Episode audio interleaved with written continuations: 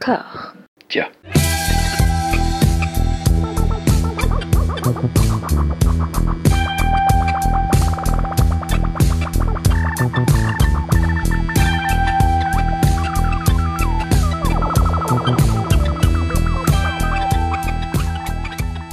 Bonjour et bienvenue à toutes et à tous. Nous nous retrouvons dans cette deuxième partie de podcast consacrée à l'entièreté de la filmographie de Jean-Marie Poiret. Je suis toujours avec Thomas. Est-ce que je te demande comment ça va? Salut les kids Eh bah écoute euh, François, moi ça va très bien, je dois l'avouer. Je suis un peu excité, euh, énervé presque euh, de parler de cette deuxième partie de carrière qui est probablement ma préférée dans la carrière du grand, du seul, de l'unique Jean-Marie Poiret Rules the World. Ouais. Alors, pour résumer, je me suis refait tous les films, parce que je tenais quand même à, à me refaire tous les films euh, d'affilée. Je les ai fait en 2-3 jours. Et j'ai Pas mal, hein. fini lundi euh, au boulot, juste avant euh, l'allocution de Macron. J'ai enchaîné sur l'allocution de Macron. Et alors, Ah c'est pour ça que t'étais énervé. et alors c'est pas c'est pas que je compte, mais euh, j'ai arrêté de fumer du tabac depuis le 25 septembre euh, 2015. Et euh, bon, ah, et comme beaucoup, je pense, j'ai fauté, allez, entre une demi-douzaine et une douzaine de fois, je pense, en soirée. euh, Oui. mais la dernière oui, fois, ça date quand même, tu vois. La dernière fois, vraiment, euh, que j'ai que j'ai fumé une cigarette, ça, ça, ça commence à dater. Et, euh, et là, putain, j'ai jamais eu autant envie de fumer.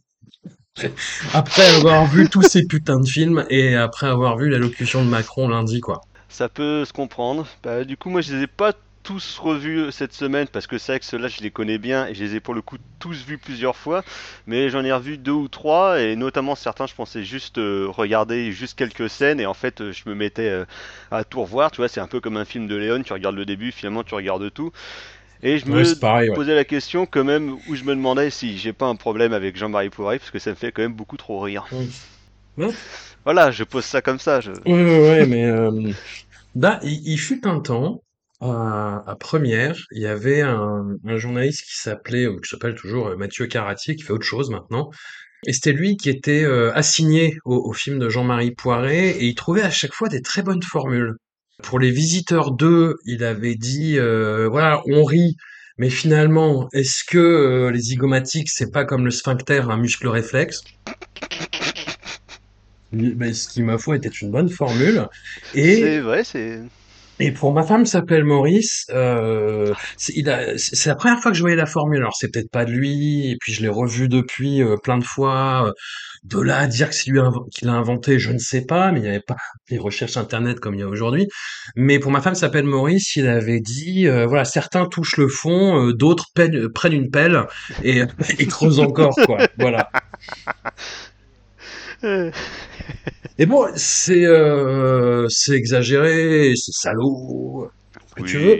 Mais, euh, mais en même temps, je En comprends. tant parce que quand même dans la comédie française, on a vu des choses euh, largement, largement plus craignos et, et compliquées à tous les niveaux. Hein. Oh, bah, écoute, on va commencer avec quelque chose de d'assez craignos, c'est compliqué, moi je trouve, mais on peut, on peut, on peut en discuter. Hein.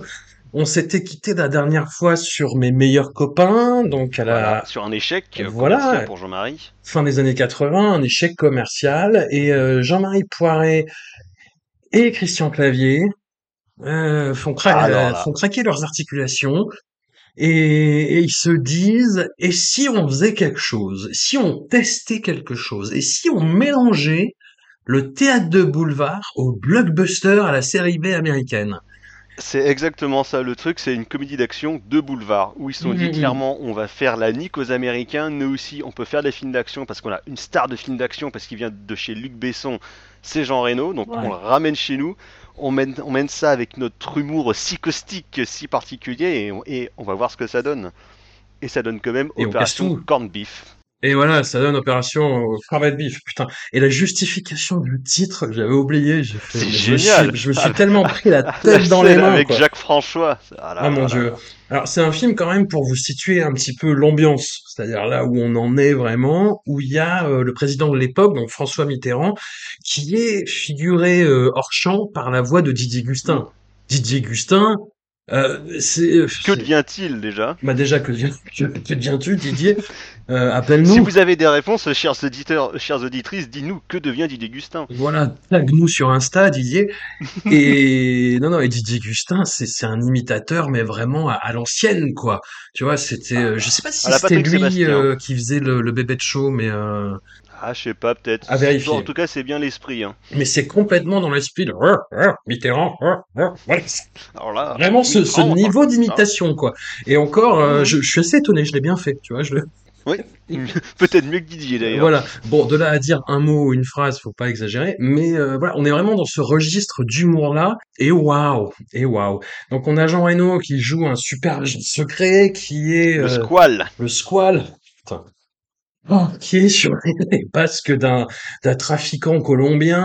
euh, Il y a une sombre histoire de, de traductrice qui ne se rend pas compte dans quoi elle est mouillée, ce qui est assez ridicule d'ailleurs, hein, parce que Oui, parce qu'elle est quand même un peu con. Hein. C'est comme voilà. Donc c'est l'arrivée de Valérie Lemercier dans oui, le le dans le panorama euh, du, du cinéma euh, Jean-Marie Poiret, Christian Clavier, et déjà dans un rôle de grande bourgeois. Là, là, là, là, là, là. Mm. Alors c'est moins euh, c'est moins forcé, quoique dans le que dans les Oui, visiteurs. Où... Moins maniéré, oui. Ouais, on en C'est pas. repar- on en reparlera, mais que... euh, dans les Oui, oui, visiteurs, mais c'est tu sens qu'elle est en rodage, quoi. ouais, voilà. Elle teste des trucs. Elle teste des ça, trucs. exactement. Et, et donc, en fait, pour que éviter que cette traductrice qui a euh, ben, un micro espion caché dans sa bague de, de, de, de fiançailles, euh, qu'elle parte en, en week-end avec son, son mari, et ben, ils font avoir une liaison au mari, qui est joué par Christian Clavier, c'est le notable Voilà. bourgeois euh, un un peu ridicule. Et, et donc, notre ami a une liaison passionnée avec une agent... euh, alors, est-ce que c'est euh, c'est la, D- la DGSE, les, les gentils, c'est la DGSE contre les contre les salauds incompétents de la DST, c'est ça? C'est la direction euh, générale des services euh, extérieurs. Euh, hum, et à hum. l'époque, il y avait en- encore la DST à cette belle époque avant que ça devienne la Ouais. DGSI et, et que tout parte en sucette. Bon, c'est un autre problème. C'est un autre podcast à part entière, mais euh, mais pourquoi pas? Pourquoi pas? Tout, tout ce setup un petit peu compliqué pour une histoire de d'amant dans le placard en fait, parce que l'agent qui choisit, bah, c'est la la, la la la concubine, la fiancée de, de Jean Reno, et euh, Jean Reno ne sait Isabelle pas ne sait pas que c'est Isabelle Renault qui a été envoyée pour séduire le personnage de Christian Clavier. Que- parce que comme le demandait Jean Reno, c'est la seule meuf baisable du service. Donc du coup, parce que apparemment il y a que des gros boudins euh, dans les espions français, donc du coup euh, ils l'ont envoyé elle, euh, un peu par défaut, mais Ah mon Dieu. voilà. Et il y a le, le, le personnage de la, la, la seconde de, de, de Jean Reno, qui est une actrice bon, qui est en surpoids, mais enfin qui joue par Mireille Ruffel, qu'on reverra d'ailleurs dans les, dans les visiteurs.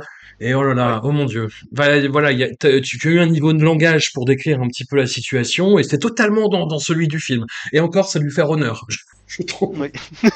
C'est euh, Waouh, est-ce que c'est beau Est-ce que c'est beau Putain de merde et, euh, et on est vraiment dans ce système de, de, de, de quiproquo amant dans le placard. Euh, Ouh là là, non, n'entre pas Ouh là là, cache-toi derrière ce Mais, paravent mais Oh mon dieu. à un niveau, à un niveau poussé au-dessus en termes de d'agression verbale, Oui. et il commence déjà à faire de l'agression visuelle parce que vraiment, il- je crois qu'il n'y a rien qu'il aime plus que des personnages qui gueulent quoi. Oui, oui, voilà. à chaque situation, dès que c'est possible, euh, il faut en faire des caisses. Et moi, en fait, quand je l'ai revu euh, en fin de semaine dernière, je repensais à Ambulance de Michael Bay. Parce que Jack Gyllenhaal euh, débarquait dans l'univers Ouais. de Michael Bay et je me disais, il s'accorde parfaitement bien, il ne part jamais du film, il ne fait que hurler. Et c'est exactement ça, il gueule en permanence dans le film et c'est comme dans un film de Jean-Marc Poiret, ça hurle tout le temps. Il n'y a pas un niveau sonore normal. C'est vrai. C'est vrai.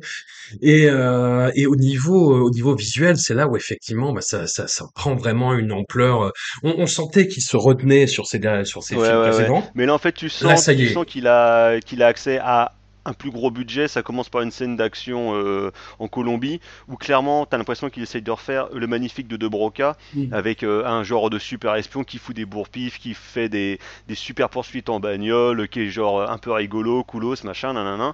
Évidemment, ce n'était qu'un rêve. Alors ça déjà en général c'est signe, c'est signe que ça démarre très bien. Oui, tout à fait.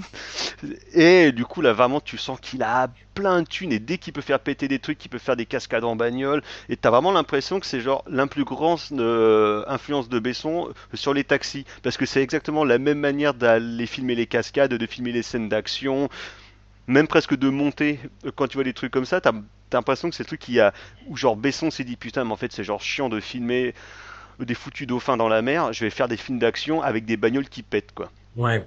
Mais c'est même pas là où il est le plus énervé, en fait, vraiment. Hein. C'est vraiment dans la partie vraiment dans les vaudeville, scènes de dialogue. dans les, dans les scènes de dialogue, dans les- la partie vaudeville. À partir du moment où Jean Reno comprend que sa fiancée, euh, que c'est sa fiancée qui a couché avec Christian Clavier, Jean Reno, la bagnole de clavier. Jean Reno devient complètement fou, en fait. Jean Reno devient, euh, de- devient psychotique, devient Hannibal Lecter. Il devient le Joker, hein, euh, dis- Ouais, disons, parce que en, en fait, tu sens qu'au début du film, il fait son truc un peu classique de héros d'action, un petit peu taciturne, qui, qui sort deux ou trois bons mots, et du moment où il apprend que c'est Christian Clavier qui couche avec sa femme, là d'un coup, il devient complètement taré, et là c'est genre euh, open bar, hein, c'est euh, les cris, c'est l'hurlement, c'est les gros yeux, c'est les grands sourires de psychopathe.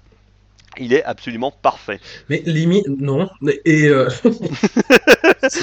c'est faux. Et hum, non, non, euh, c'est usant en fait.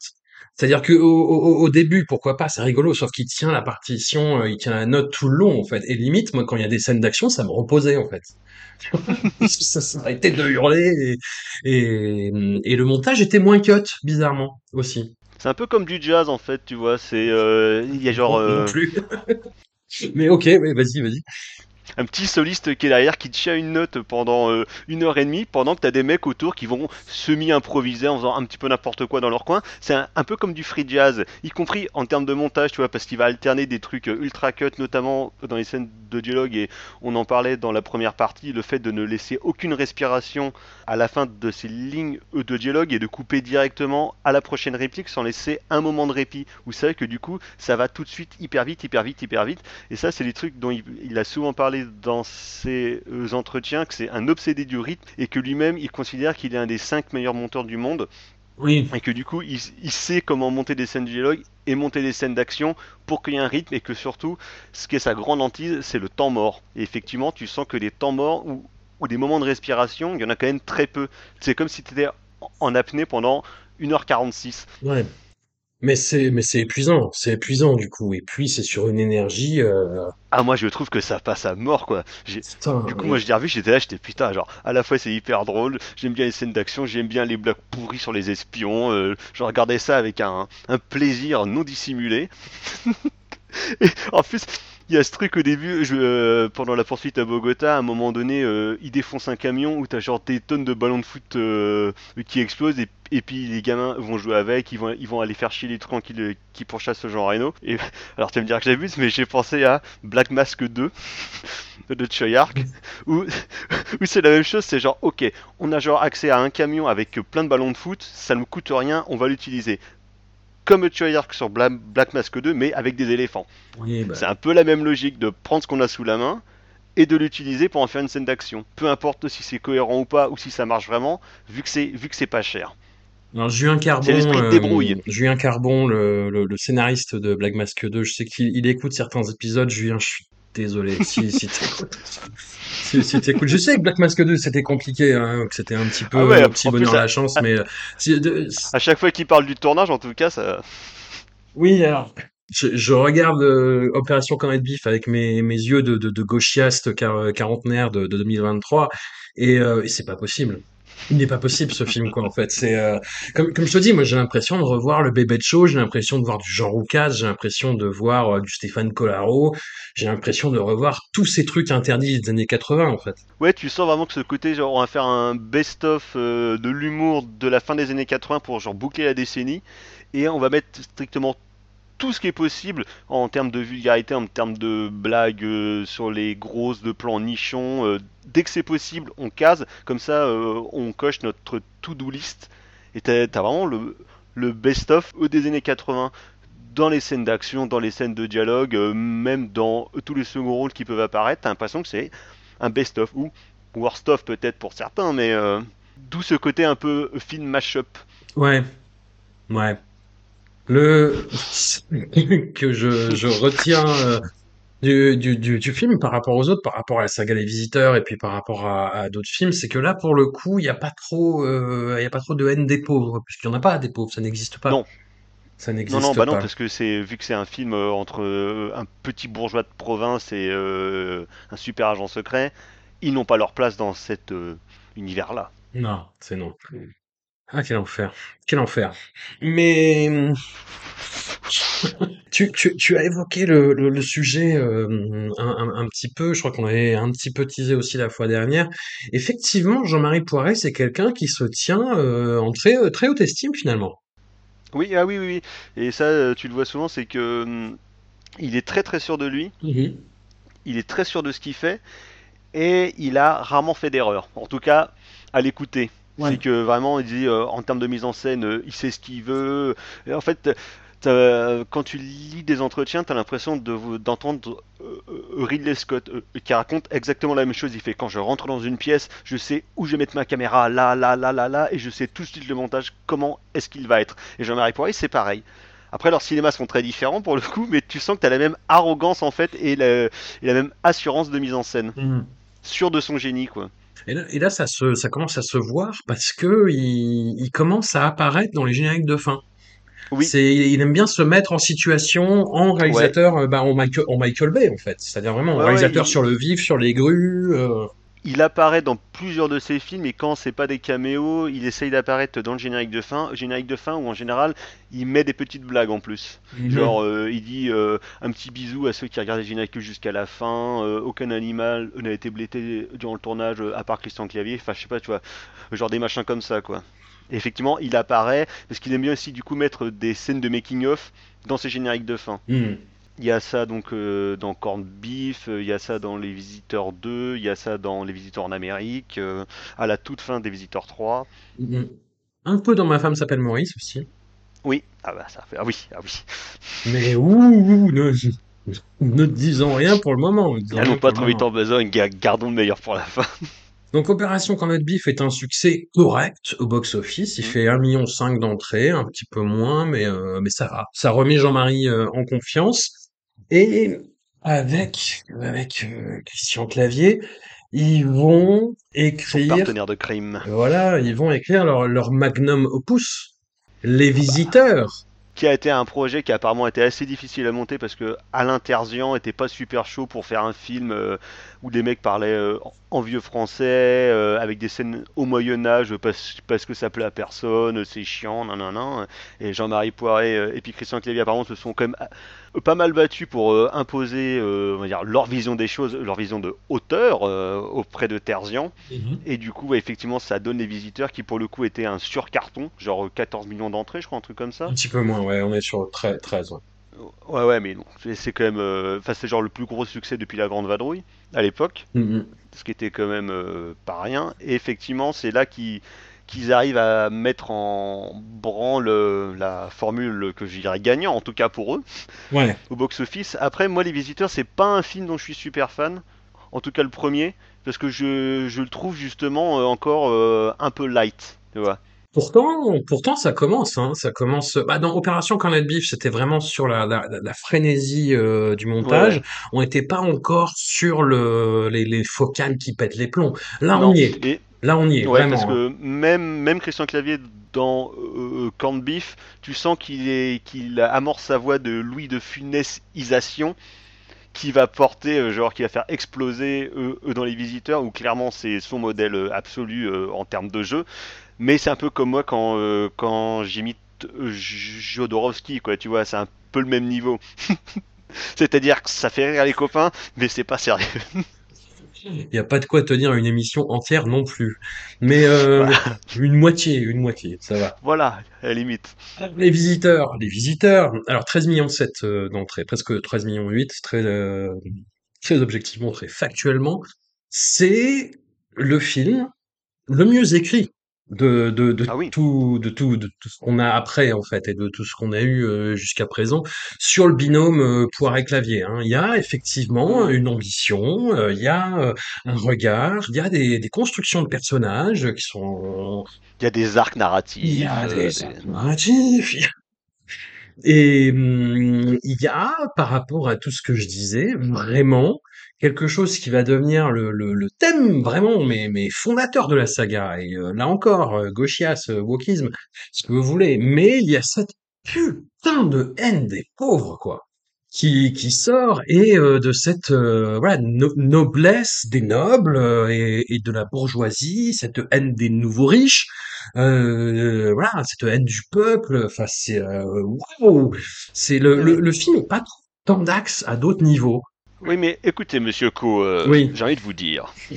euh, le, le côté politique de Jean-Marie Poiret, finalement, c'est un peu comme dans un film de Bronson, tu vois. T'as beau, genre, être de gauche, tu dis, ouais, quand même, c'est quand même super cool de le voir foutre sur la gueule à des jeunes marlous.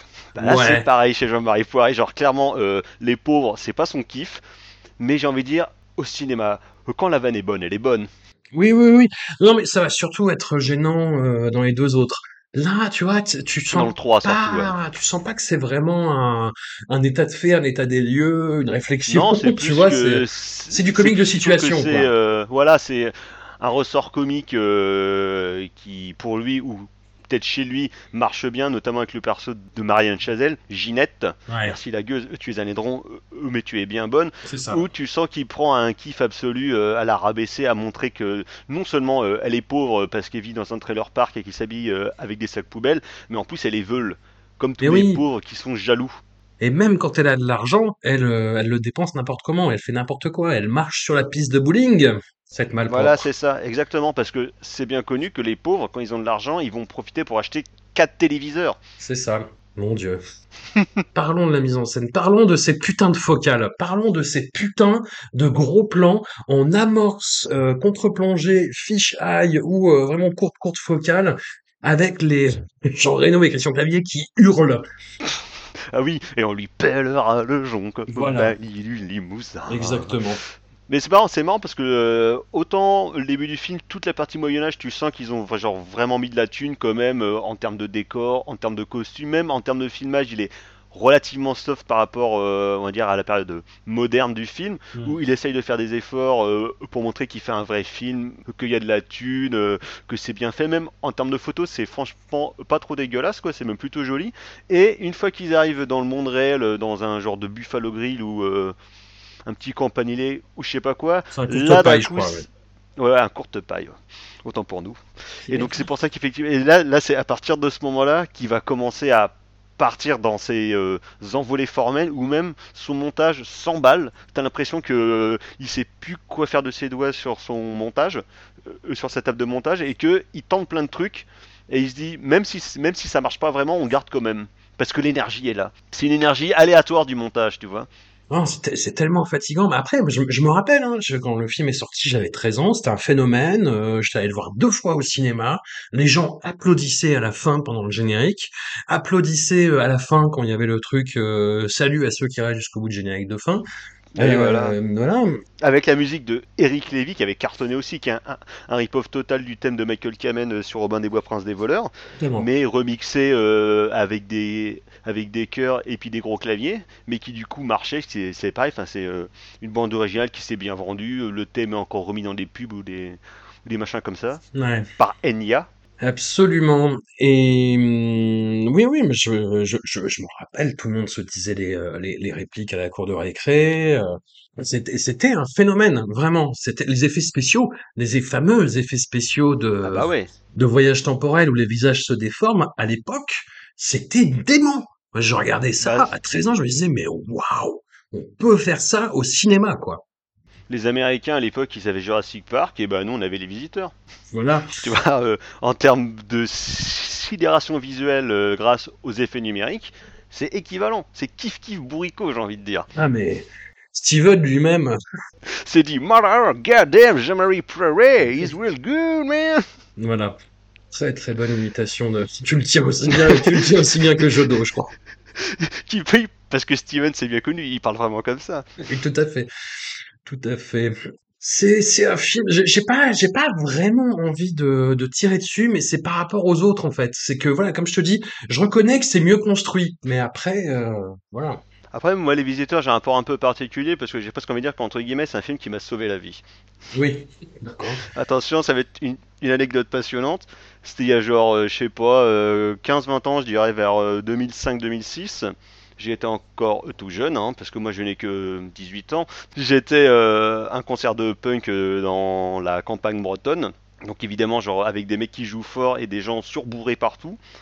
Et il y a un moment, t'as donné, je vois à l'extérieur de la salle, t'as un mec genre plus arraché que les autres. Il avait genre des pompes orange fluo. C'est un détail qui m'a surpris. Et je me dis, ce, ce garçon-là ne va pas durer longtemps. Un peu après, je suis dans la salle. Je bois une genre de bière tiède quand on boit, comme on boit euh, à des concerts de punk. Probablement une 800 canettes. C'est à- peu près ce que je buvais à l'époque. Bien sûr. Et là, ce même mec revient. Je sais pas comment il a réussi à rentrer dans la salle, ni même euh, à retrouver son chemin, mais il est dans la salle. Et je me dis, putain, faut absolument pas que je croise son regard, parce que ça, c'est le genre de relou typique qui, qui va venir te parler. Mm. Banco Le mec se dirige vers moi avec euh, une démarche pas super super rass- rassurée, et je vois qu'il a un tesson de bouteille dans la main. Et là, je me dis, genre, mais comment est-ce qu'il a réussi à rentrer dans la salle, quoi? Et là, donc, et donc le mec me vient, et comme évidemment c'est un mec qui est surbourré, c'est des gens qui ont tendance à te parler très très près de l'oreille. Mhm. Et donc moi, j'ai beau genre me décaler et me pencher, le mec se penche aussi pour genre me parler à l'oreille. Et il me fait "Moi je m'appelle Goulven." Parce qu'évidemment genre le mec il avait vraiment un prénom de breton à la con quoi, Goulven. Il me fait Oui. "Ouais, Goulven." Je fais "Ah oui, bonjour." Il me fait euh, et là, je comprends pas pourquoi il me fait "Est-ce que t'aimes le cinéma? Alors Mhm. du coup, moi je suis euh, un peu pris au dépourvu euh, parce que je me dis que je pense que la réponse va importer sur ce ressenti et comme il a un tesson de bouteille dans la main, j'ai pas envie de faire d'impair. Et là je fais euh, ouais, ouais, il fait ah ouais, moi mon comédien préféré c'est Christian Clavier. Et j'ai un moment de flottement, tu vois, je me dis euh, genre Ah, ouais, il oui. ah ouais, cool, euh, ah c'est ok. Et là j'ai senti dans son regard genre euh, un truc qui a pétillé, il fait ah ouais, ouais, ouais, c'est ok, c'est ok. Il se retourne vers genre les gens de la salle, il fait c'est ok, c'est ok. Donc il me tourne le dos, j'en profite pour me carapater. Mec il va ah c'est ok, c'est ok. Je dis ah mon dieu, j'ai échappé euh, à la mort certaine Ok. grâce à c'est ok de, de Christian Clavier. Oui, oui, oui, mais il y a pas, y a, y a pas que ça. Et le, ça, ça, ça va devenir sa carte de visite vraiment. Les, les- on, Mm. on trouve une réplique et on la répète en hurlant. Je- Ah ouais ouais. Parce que, parce que mort cérébral, Crunch dans le deuxième. Et voilà, ça- c'est Euh, plus laïque. Bah, tu sens que c'est le leitmotiv en fait du film quand euh, Christian Clavier il chope un truc il se dit ah ça c'est drôle on va mettre euh, un, un mot américain dans la bouche d'un plouc du Moyen Âge décalage humour Mhm. Tout à et fait. quand ça marche une fois ça marche toutes les fois Tout à fait, tout à fait. Non, non, mais écoute, moi, je, je dirais que le truc qui a le plus vieilli dans les visiteurs, c'est le jeu de Valérie Lemercier. Vraiment. ouais qui a, un- qui a un, un jeu qui est euh, très marqué parce qu'elle elle fait un truc surmaniéré.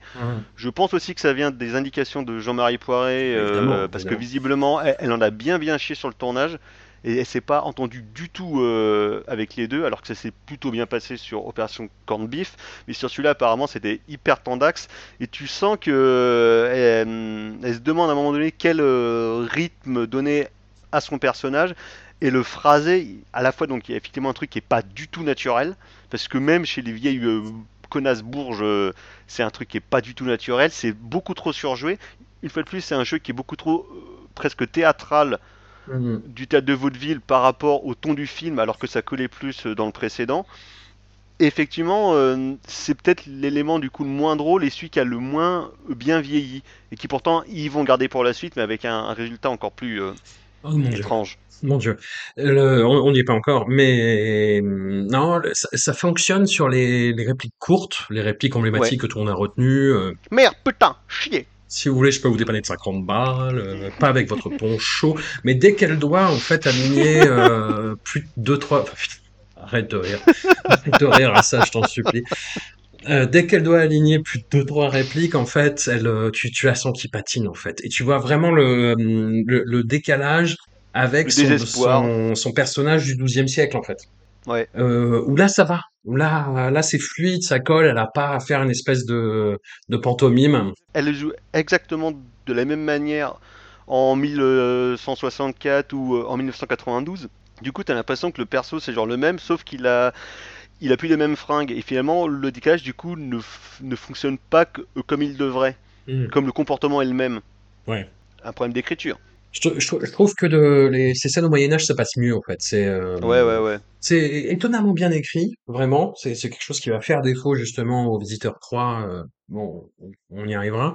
Mais ouais, c'est étonnamment bien écrit justement ces scènes au Moyen Âge. Tu sens qu'ils ont bossé en fait. Tu sens qu'ils ont Ouais, voilà. vraiment euh, faut pousser le truc. ça les intéressait cette période-là ouais, aussi. le- voilà. Enfin, après, pareil, c'est le côté un peu euh, gras et dégueu, tu vois, et, et ripailleur, et euh, Oui, c'est c'est le, c'est le- le côté de l'ère médiévale euh, un peu festive, un peu voilà. folklorique. de- Bon, est-ce que est-ce qu'on est prêt? Parce que putain, à chaque, à chaque fois, en fait, on monte une, on monte une dizaine de marches d'un coup dans le sbeul, en fait, vraiment. Et Et là, alors là, putain, alors celui-là, énorme carton les visiteurs, sur carton, là c'est même plus qu'ils ont la confiance, hein, c'est que c'est euh, genre, c'est les rois du pétrole. Les effectivement, mecs, c'est les rois du monde. c'est Donc ça. Claude Berry, à côté, c'est un figurant. hein. C'est un pleutre, monsieur. C'est un pleutre Et donc, on arrive à ce film, euh, waouh! j'adore. Mais, mais vraiment étrange. Les Anges Gardiens, Voilà, 1995. Allez. voilà. Donc là, Jean Reno euh, out, exit, Ouais. et là ils se disent, ok, on va prendre la plus grosse resta française, quoi. Mm, mm. Qui avant était oui, non, je sais pas, moi faire des films comme ça, machin, machin. Du coup, tu ramènes qui? Tu ramènes Gérard Depardieu. Et là, autant dire que ça prend quand même une toute autre dimension parce que Gérard, non seulement il est à l'aise, mais il est beaucoup trop à l'aise. Parce que qui est quand même un film bizarre qui a, aussi coûté plein de thunes, qui a été remonté pour être réduit à 1h53, ce qui, euh, dire, pour euh, l'ambition narrative du film, j'ai envie de dire, est beaucoup trop peu. Parce que là, enfin, on va en reparler, mais sur la question du rythme, eux, ça s'en ressent. Ils ont coupé, je crois, euh, ils en parlaient dans le making-of, quasiment une heure de film à Hong Kong au début. Ça durait une heure. Ouais. Parce que l'intro du film donc, se passe euh, Ça, à ça veut Hong dire que le faisait presque trois heures, quoi. Mais c'est putain, mais, mais- Et malheureusement, toutes les bandes masters, apparemment, la majorité des bandes ont été perdues. Donc on n'aura jamais de Oh Jean-Marie non. Poiré cut Oh non. des anges gardiens. Ça, par contre, ça fait bien chier. Si un jour des historiens, archivistes du cinéma retrouvent tout ça, moi je suis carrément preneur. hein. C'est comme la version longue de Seven Sword ou de The Grid euh, de Van Stroheim, tu vois, c'est un peu genre des fantasmes de cinéphiles.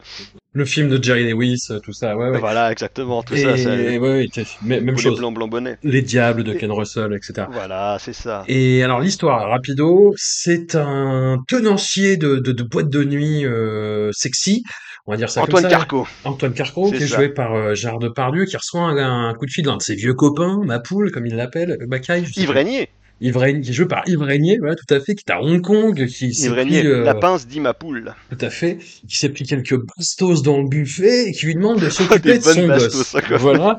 Et qui lui demande, euh, dans une cabine téléphonique, de s'occuper de son gosse. Et euh, qui se fait, Bao, qui se fait, euh, pendant qu'il téléphone avec lui, il se fait emboutir par un camion. La cabine téléphonique se fait emboutir par un camion. C'est c'est une des scènes incroyables du film. Mais on, on va y revenir. Et ça, c'est au bout de, ça, au bout de deux minutes. hein. Voilà, c'est au bout de deux minutes. Et alors, arrive Gérard Depardieu à Hong Kong, s'ensuit quelques scènes d'action qui n'ont ni queue ni tête. Il croise le personnage de Christian Clavier, qui est, en go- qui est, qui est un prêtre en goguette à Hong Kong avec des jeunes euh, euh, de quartiers difficiles. Et, euh, et les deux, en fait, Avec Julien se- Courbet, quand même, hein, avec Julien. Courbet, tout à fait. Alors, pas l'animateur, mais Julien Non, Courbet, non, mais euh, euh, EY. l'acteur qui était déjà insupportable quand il avait Voilà. 15 ans. Le ciel, les oiseaux et ta mère, tout ça. Le raid. Et euh, le raid, effectivement. Et les deux, en fait, se retrouvent compagnons euh, d'aventure, à devoir s'occuper de ce môme, retrouver sa mère, euh, récupérer le pognon de, de Yves Régnier. Et au milieu du film, sans que ce soit vraiment expliqué, exploité, rationalisé de façon Amorcé, même. Cohérente ou amorcée de quelque façon que ce soit, apparaissent leurs doubles négatifs, leurs anges gardiens, donc une version positive du personnage de euh, Gérard Depardieu, Gérard Depardieu, et une version euh, azimutée du bulbe et du gland pour euh, Christian Clavier, quoi. Et, et après, déjà que le film était pas facile, là, on bascule dans une dimension cinématographique inédite dans le paysage français. Vraiment, pour le coup, hein, on est dans, euh, on est dans de la cocaïne partout. Une Non, mais- coque- non, cocaïne partout, justice c'est nulle génial part. parce quoi. que, parce que. Alors 10 c'est génial. avant, non, non, non. 10 ans avant euh, Tarantino et Rodriguez, il a fait le Grindhouse. hein, Deux films oui, en un. oui, Un double oui, programme. C'est vrai. C'est. Bah, bah, trois films en un, parce que t'as ça, et puis t'as le côté euh, actionneur, euh, avec je sais pas dans quelle mesure Jean-Marie Poiré n'est pas imbibé de cinéma de Hong Kong et essaie pas de l'émuler de façon euh, désordonnée. Tu vois euh, les 25-30 premières minutes qui se passent donc à HK. Lui-même disait qu'il était fasciné par la ville, comme de toute façon tous les cinéastes qui sont passés là-bas.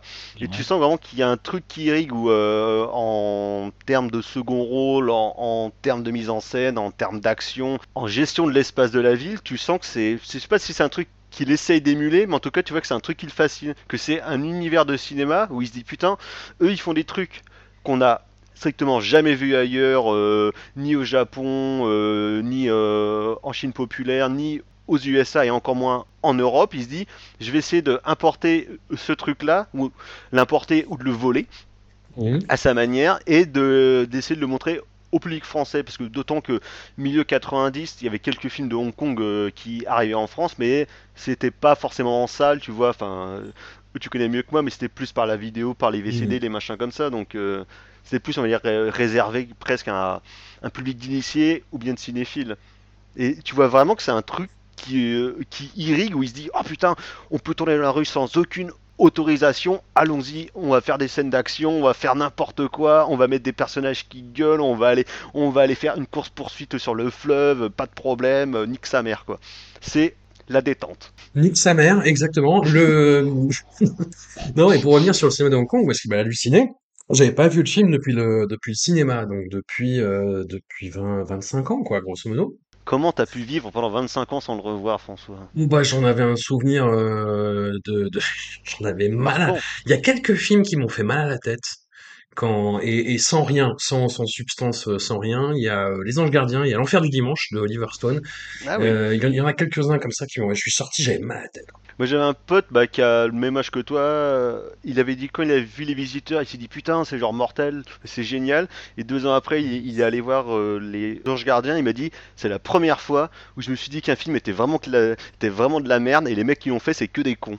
Alors Alors genre quand tu passes de 13 à tes 15 ans, tu dis waouh mais nom de Dieu c'est pas possible Et non, non, bah, su- sur le, sur le côté problématique du cinéma de Jean-Marie Poiret et Christian Clavier, là, c'est, c'est quand même borderline raciste sur les Hongkongais, les Chinois, mais c'est des blagues de l'époque.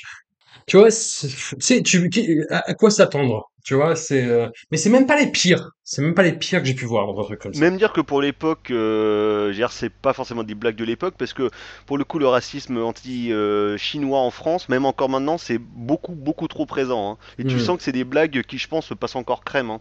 Ouais, ouais, ouais. Non, il y a des, il y a des, par exemple, les Qu'est-ce qu'on a fait au bon Dieu sont pires à ce niveau-là. Vraiment. Ah oui, ah, Tu putain, vois, ça c'est euh, ignoble. Vraiment. C'est euh, plus sur le côté, euh, tu vois, on, on disait euh, quand il écrivait avec Balasco, les personnages féminins Ouais, ouais. étaient un petit peu soignés. euh, là, c'est des seins sur pattes. Hein. Enfin, c'est les personnages féminins, c'est des seins. Voilà, Soit une tout. pute, soit une craquette, euh, soit une vieille bigote. Voilà, c'est c'est- c'est- c'est vraiment ça. Basiquement. hein. On est, on est vraiment là-dedans. Et moi, le seul truc euh, voilà, où je me suis demandé effectivement, mais tiens, Jean-Marie Poiret connaît peut-être bien le cinéma de Hong Kong, c'est que il y a un homme de main euh, des triades, et le, le principal, en fait, celui que tu vois, euh, celui qui tue euh, Yves Régnier, c'est un, un acteur de, de second plan dans le cinéma de Hong Kong des années 80-90 qui s'appelle Frankie Chin. Et pour ceux qui voient, il joue dans, dans Story of Ricky. C'est le mec qui essaye d'étrangler euh, le héros, euh, Ricky O, avec ses entrailles. Autre film euh, très très excessif. hein. Oui, tout à fait. Tout C'est- à, On peut le dire. ah, tout à fait, on peut le dire. Et hum, donc voilà, quel, quel bel film, oh, Frankie Chin, Story of Ricky, Les Anges Ah bah. Gardiens, je veux dire, Moi je veux dire, le mec il peut mourir tranquille. Hein. c'est ça. Robert De Niro à côté, c'est vraiment de la merde. Hein. Oui, oui, oui, c'est ça. Le run Bertolucci Coppola, ça va. C'est ça va. On a beaucoup exagéré. hein. Alors que Nam La Choi et Jean-Marie Poiret, ça, ça envoie. Bah. c'est quand même pas mal. Donc euh, on a évacué les, les, les aspects euh, problématiques entre guillemets. Non, le, le, le truc c'est que là vraiment, en termes de style, ça devient euh, difficile à suivre, vraiment. Enfin, je trouve en fait. Et c'est là où le, par exemple, tu vois le côté, euh, la, la punchline de Christian Clavier dans le film, euh, c'est le père tarin, tarin comme pain. La, Hayen comme pain. voilà, la blague est pas drôle. Et il la répète au bas mot 20 fois, quoi. Et, et moi, j'en pouvais plus. J'en j'en pouvais plus à la fin. Et le film est animé d'une frénésie dans le montage, dans les dialogues, dans ces putains de plans euh, en, en, en courte focale à 2 cm du visage où tu vois l'intérieur des narines de Depardieu et Clavier, le euh, narinoscope. le narinoscope, ouais, putain, mais c'est... Euh, en, en plus, c'est un truc comme, comme en gros, il devait livrer un montage de moins de deux heures. hmm. Surtout sur les 20 dernières minutes du film, tu sens qu'ils disent, oh putain, on n'a plus le temps du tout, on va rusher comme des oufs. Et le climax, c'est littéralement mes 4 bourre-pif montés euh, sur euh, 22 plans. Et Ah, c'est expédié, t'es wow, wow, wow, wow, mais genre, mais euh, mollo mollo quoi, t'es- c'est beaucoup trop rapide. Enfin, vraiment, au, plus, au, au fur et à mesure du film, tu sens que le montage euh, s'accélère de plus en plus. C'est comme ouais. un crescendo quoi, c'est c'est vraiment speed, speed, speed, speed, speed. T'as plein de scènes où je me disais, mais là, il n'y a pas besoin de cinq plans pour cette action, en fait. Enfin, faut, faut, faut, faut arrêter. C'est Olivier Mégaton.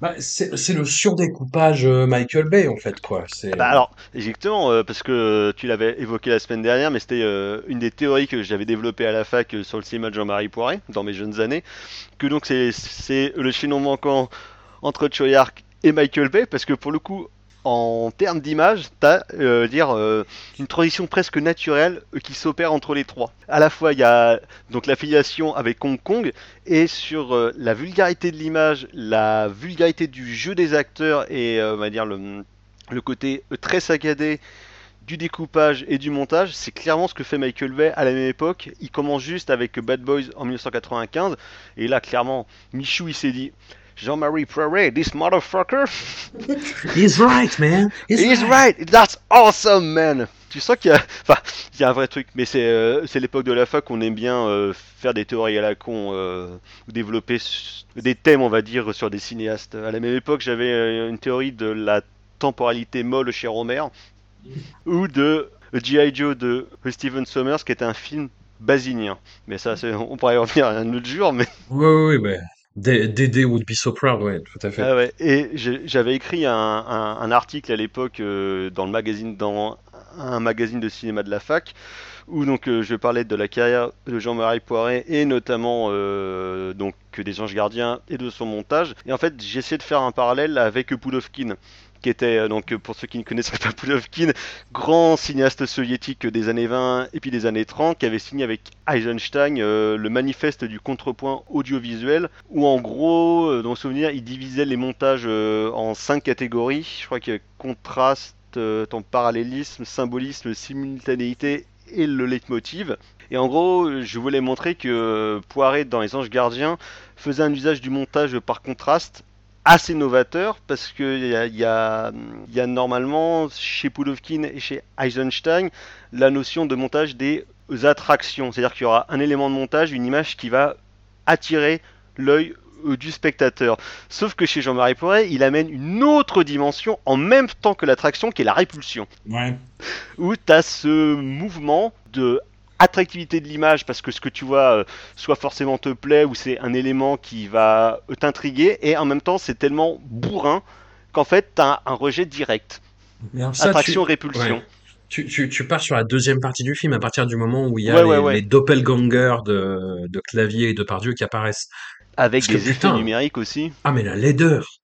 Oh mon Dieu, la laideur. Et puis le l'absurdité du, du, du postulat même en fait, qui, ne sert à rien dans la trigue en en fait. plus c'est euh, c'est je crois que c'est Poiret qui, qui en parlait. En gros, il voulait euh, à la base écrire euh, un truc plutôt, enfin, entre guillemets réaliste, euh, juste un polar, euh, un polar d'action. Et finalement, ils se sont dit, il faudrait un truc pour relancer l'intrigue au bout d'une heure de film.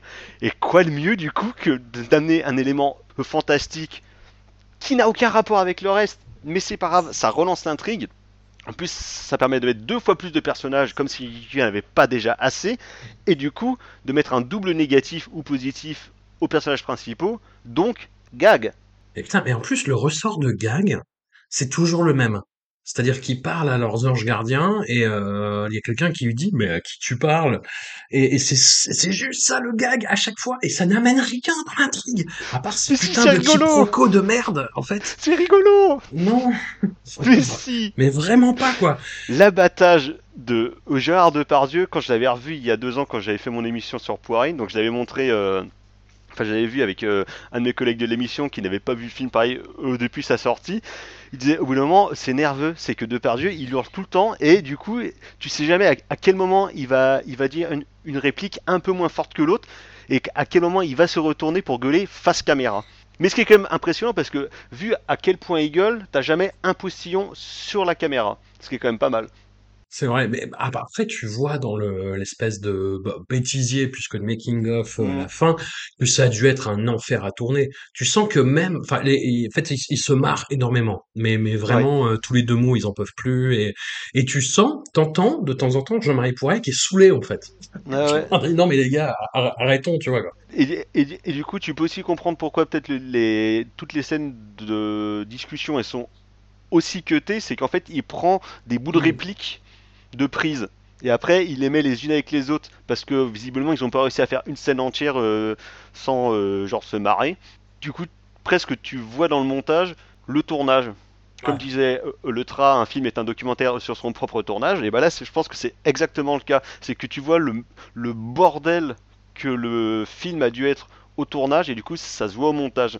Et ça se ressent du coup dans le produit final. Avec des seconds rôles qui pareil, apparaissent genre 5 secondes, genre euh, Philippe Nan qui joue euh, un chauffeur de taxi, il y a François Morel euh, qui joue euh, ouais. Mm. ouais voilà dans l'avion et c'est juste des mecs qui apparaissent 10 secondes. Alors tu sens qu'ils avaient des scènes un peu plus longues. Qu'ils avaient un arc narratif d'une demi-heure. voilà, c'est ça. Sur chaque personnage, c'était une série télé à la base. Ah mon Dieu, parle pas de malheur. Bon, alors pareil, énorme carton, enfin, Ouais. de façon incompréhensible, presque 6 millions d'entrées, 5 millions 7, ce Alors moi je comprends tout à fait, personnellement c'est un film que j'aime énormément, qui me fait vraiment beaucoup rire, que je Mais- revois euh, mais- au moins tous les ans.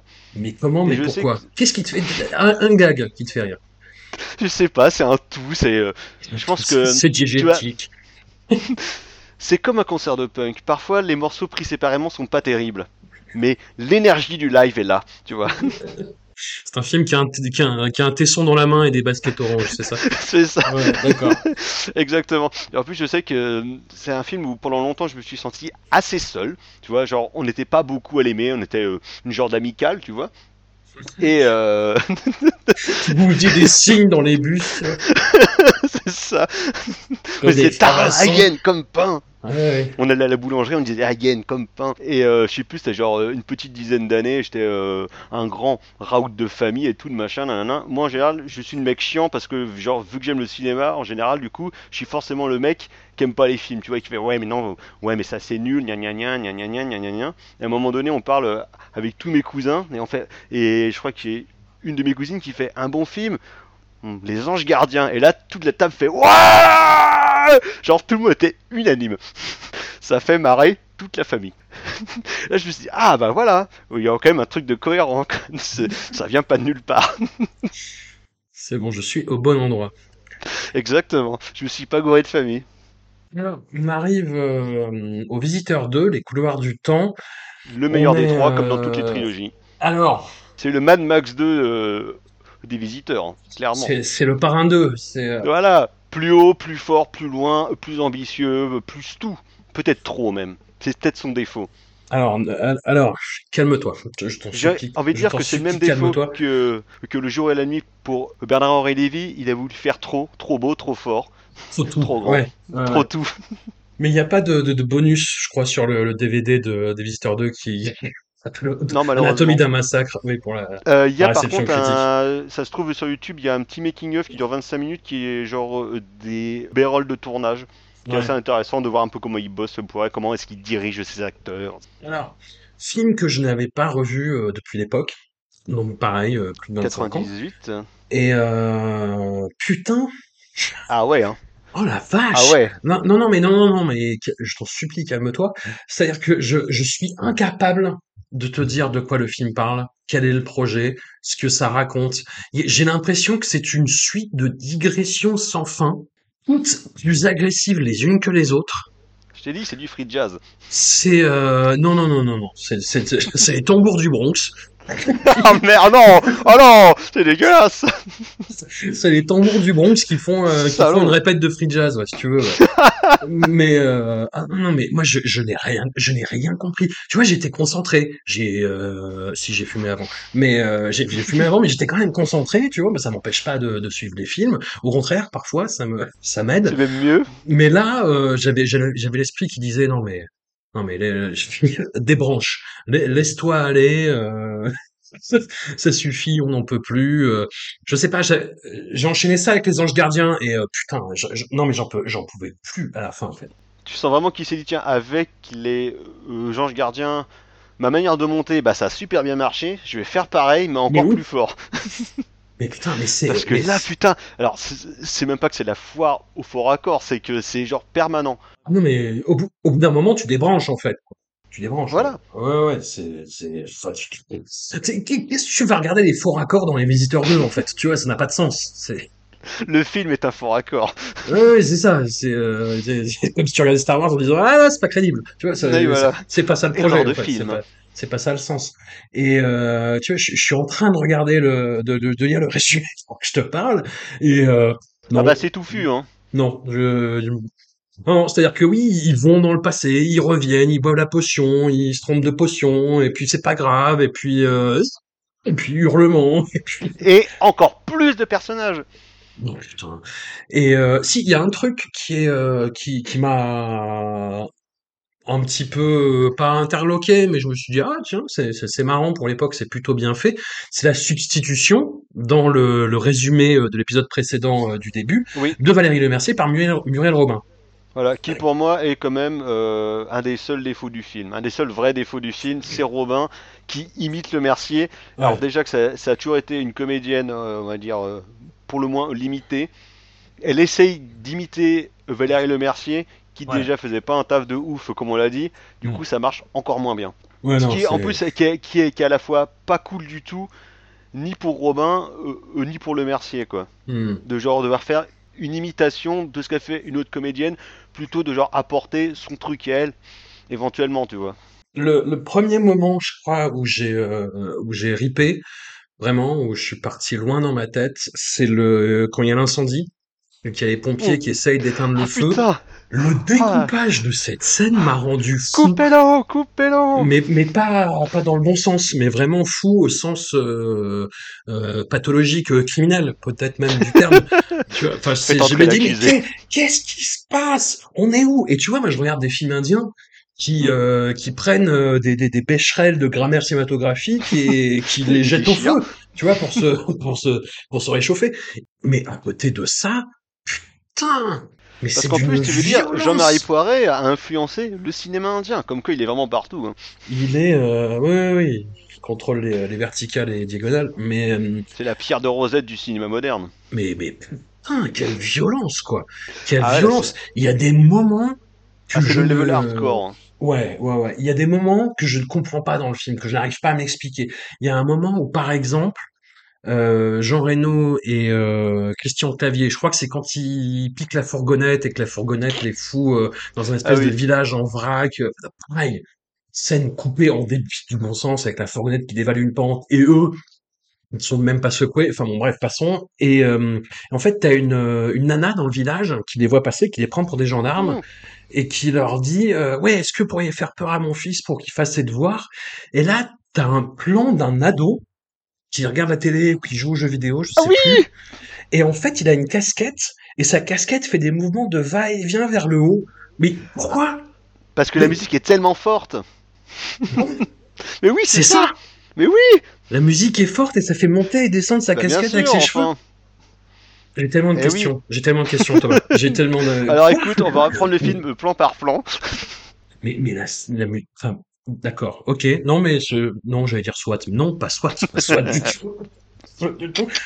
Et il y a, et il y a plein de, non, ça c'est vrai que c'est particulièrement euh, grotesque, mais le, le film, comme ça, te- t'emmène d'un endroit à l'autre, au petit bonheur la chance. T'as l'impression que c'est complètement improvisé, en fait, qu'il y avait une espèce de ligne narrative, mais qu'ils l'ont jeté au feu, comme le, la, comme le, le, le Becherel de grammaire cinématographique. Et putain, moi le film m'épuise en fait. À la fin, moi j'ai envie, envie de dormir en fait. Ah mais oui, c'est un film qui est exténuant. C'est un film qui, euh, bah, qui pareil, ne s'arrête strictement jamais. D'autant que là, Christian Clavier passe vraiment la vitesse supérieure en termes d'abattage. En plus, Ah, il, il joue encore plus de rôles. Et là, pour le coup, c'est vraiment plus que Jean Reno qui est mis, je trouve, un peu hors trait. Là, Oui. par contre, Clavier, il prend vraiment toute la place et il est là tout le temps, tout le temps, et il essaye toujours de, on va dire, d'inventer de nouvelles répliques qui sont supposées rester dans les mémoires, euh, comme euh, le C'est ok du premier, donc ça va être euh, Crunch, euh, j'ai donné à boire à Polo, c'est un bon compagnon, Polo, et des machins comme ça, où vraiment il creuse encore plus le côté dégueulasse et hystéro de son personnage. À l'usure, ça peut fonctionner Mm. mais même sans usure. Et moi, c'est vraiment un, un film qui me fascine en me disant ok, comment est-ce qu'on peut balancer genre autant de pognon pour tourner autant de conneries? C'est pas une question. Et je trouve le film fascinant à la fois. Oh bah du coup, je- et surtout euh, donc notamment en termes visuels, de voir à quelle limite il arrive? Là, t'as un peu l'impression que c'est quand même euh, l'extrême du cinéma de Poiré euh, en termes euh, visuels, en termes de découpage, euh, en termes de, direction d'acteur, on va dire. C'est vraiment la limite de limite. C'est comme Tony Scott, il fait Domino en 2005, et genre l'extrême limite de ses expérimentations visuelles. Les Visiteurs 2, c'est pareil. Dans un registre différent, certes, mais... Je sais pas. Ouais, si, remarque, ouais. J'allais dire, ma femme s'appelle Maurice, mais c'est vrai que les visiteurs 2, c'est encore plus agressif. Et, et je te demandais, tu vois, par rapport euh, à- au cinéma de Hong Kong, à quel point Jean-Marie Poiré peut le connaître.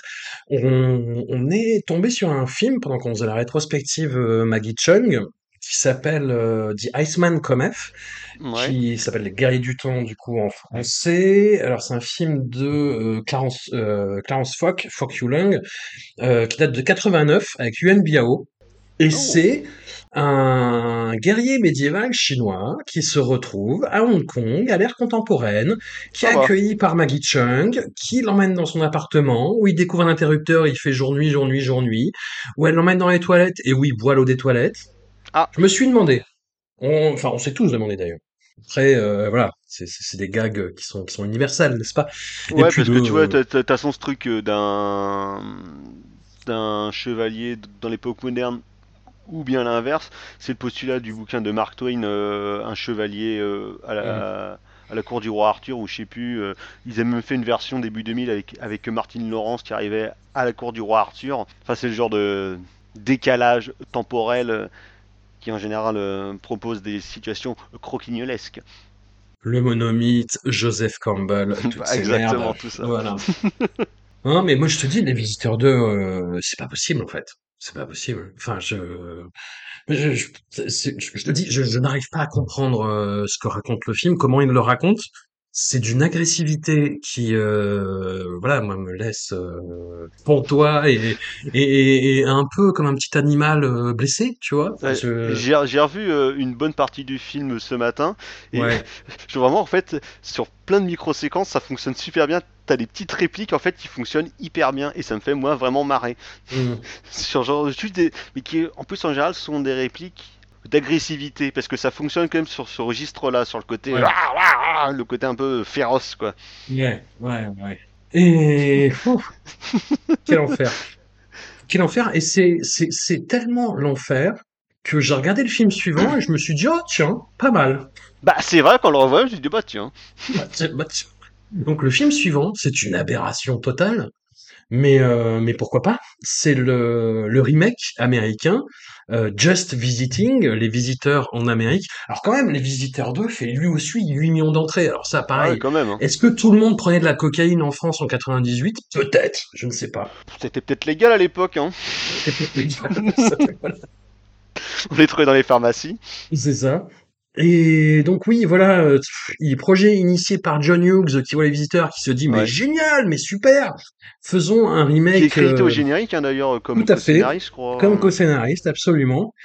Et on arrive sur ce, ce truc qui est euh, qui est absurde, quoi, qui est absurde, où il y a quelques touches de, de la, la patte Jean- Jean-Marie Poiret, mais où il est euh, contraint, où il est euh, plus calme.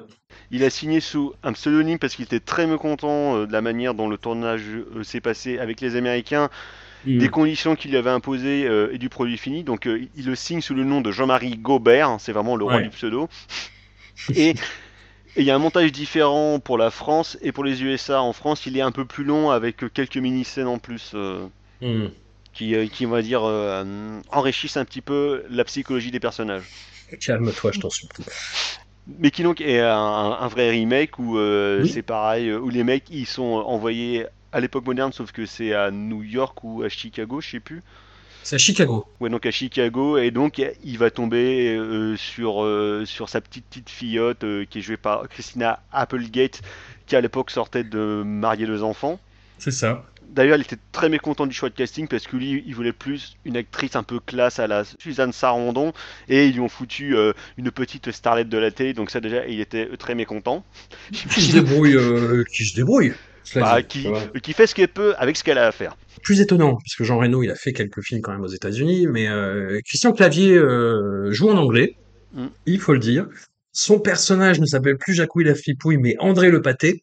Et ça, euh, waouh, ça fait une, une, dissonance, une dissonance cognitive assez folle. Hein. C'est, euh, tu vois, tu vois ce que c'est le- l'effet Mandela, tu vois, où t'as, t'as l'impression qu'il y a un truc qui n'existe pas et euh, que t'es le seul à, à avoir vu. Euh, t'as, fait un bond dans une réalité parallèle. Bah, quand tu regardes Just Visiting, c'est ça. Tu es en pleine dissonance, euh, effet Mandela. C'est surprenant. Qu'est-ce qui se passe? Mais après, il y a, il y a quelques adaptations qui sont pas mal. Tu vois, le fait qu'ils arrivent vraiment dans une mégalopole américaine, euh, ils jouent un petit peu de ce décalage-là, pas longtemps. Ouais, bah juste euh, quand ils sortent du musée où bosse Christina Applegate, tu sens le genre, Mm. ah putain, le chaos de la vie, les buildings, le monde dans la rue, mais c'est euh, c'est euh, une scène et demie, quoi. Ouais, ouais, et puis il ils refont tous les gags. euh, Mm. c'est, euh, c'est, très sage, c'est incroyable à regarder parce que c'est absurde. En fait, tu vois, effectivement, Christine, le gars, tu vois, Malcolm McDowell. Alors ça, j'allais y venir, Malcolm McDowell qui joue euh, le mage Ouais, avec une barbe nanarde. Alors ouais. là, on, dirait, euh, on dirait euh, euh, Steven Seagal dans Échec et mort, quoi. C'est la, c'est la même barbe nanarde. Ouais, ouais, mais après, c'est l'époque où il faisait un peu n'importe, enfin, c'est une, Ouais, c'est genre les 40 ans de carrière de Malcolm McDowell. Tu vois, il faisait des trucs genre euh, Ken le survivant le film à la même période à peu près. Oui, il euh, était donc pas à sa première connerie près. hein. Non, et alors, ce qui, par contre, ce qui est très étonnant, c'est que le personnage de Marianne Chazelle est remplacé par Tara Reid, Qui sortait qui de... euh, American Pie. Et euh, André Le Pâté et Tara Reid, euh, moi j'étais pas prêt. j'étais pas prêt. Qui, qui vont faire les magasins à la Pretty ouais, ouais. Woman et qui vont en boîte de nuit, je fais non, non, ça n'existe pas. Ils vont en boîte de nuit où André le pâté, euh, genre, euh, subjugue la foule en montrant ses pas de danse. Voilà. C'est le fameux même avec le psy et le mec. euh, et ce André Le Pâté il est dans la pièce avec nous. Voilà, c'est ça. Mais tu sens en, plus que euh, Reno euh, et puis Clavier sont pas super à l'aise dans le truc. Je sais Non. pas, surtout pour Clavier, je sais pas si c'est à cause de l'anglais, parce que Reno il se démerde comme il se démerde quand il fait des films américains. Mais, euh, mais Clavier, tu sens que du coup il est en sous-régime. Ouais. Tu sens que euh, t'as l'impression qu'il marche sur des œufs, ils se disent ah ouais mais c'est un film américain, ça va être des gros budgets, c'est peut-être notre porte d'entrée euh, pour aller faire des films là-bas, des trucs comme ça. Donc tu sens que il, euh, il est un peu sur la réserve quoi, tu vois. Il a mis le Ouais, frein à main. Il accélère quand même, mais il a mis le frein à main. c'est ça. Il manque quelque chose. Il manque de la saleté. Il manque de la, la haine des pauvres, vraiment, en fait. Voilà, il manque euh, cette vulgarité euh, intrinsèque au cinéma de Jean-Marie Poiré. Parce que Le côté comme, sale. Parce que comme le disait euh, un grand critique rennais, peut-on être génial sans toucher du doigt la vulgarité? Je vous le demande. C'est une très bonne question. Très bonne question. Je suis sûr que c'est une personne exceptionnelle qui la pose Oui, et absolument, qu'on embrasse. évidemment. Voilà. Donc, petit film, Les Visiteurs en Amérique, mais Mais à, quand à voir. Parce que à étonnant, la quand fiche technique, aux effets spéciaux, parce que là pour le coup, il en rajoute notamment avec euh, un putain de dragon qui sort euh, du chaudron de la sorcière. Oui, C'est. Buff et McGuffline, quoi, qui étaient quand même les mecs Ouais. au top en France à l'époque et qui même le sont encore maintenant. Et tu dis qu'ils ont genre bossé là-dessus.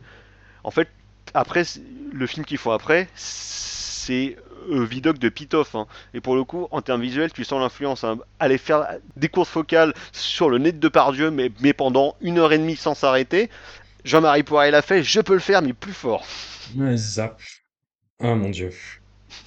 Et bah, voilà, pe- petit succès en France, petit succès, un Oui. million deux, euh, voilà, cu- curiosité, curiosité, curiosité. Voilà, parce que je pense que les Français n'étaient pas dupes. Non. On ne nous la fait pas, monsieur. Ah non, non, non, on, on sait reconnaître euh, un produit d'importation euh, mal fait face au vrai produit AOP. Et alors là, au P, Alors là, là, on y arrive. On y arrive. alors là, femme s'appelle Maurice. Film franco-allemand, hmm, adapté euh, de la pièce de, de Raffi Chart. que j'ai vu. Tu, tu as vu la pièce de Raffi Chart? Elle est, euh, elle, elle est sur YouTube en entier. Elle est plus longue que le film. hein. Elle fait, elle fait deux heures. Elle fait deux heures et là, c'est quand même vraiment dur. hein. Oui, bah oui. C'est vraiment dur parce que, que- parce que déjà, donc le texte de base est quand même pas oufissime. On va pas se le cacher. Et, euh, la mise en scène théâtrale est d'un vaudeville plat euh, classique, on va dire. Alors que la marque d'un vrai auteur, ce qui fait l'intérêt de ma femme s'appelle Maurice, c'est quand même la mise en scène pour le coup. C'est ça qui, te dit à quel point, genre, tu dis waouh, mais qu'est-ce que je regarde? Mais alors, on, on est sur le, euh, je, je sais pas, je- je- je- comment qualifier ça en fait? C'est c'est c'est du du méga boule, du Uber méga boulevard en fait. C'est c'est du Uber boulevard, Boulevard, c'est pas mal. C'est du du boulevard de combat. Du c'est du boulevard de guerre en fait. C'est le euh, Transformers 2 du boulevard.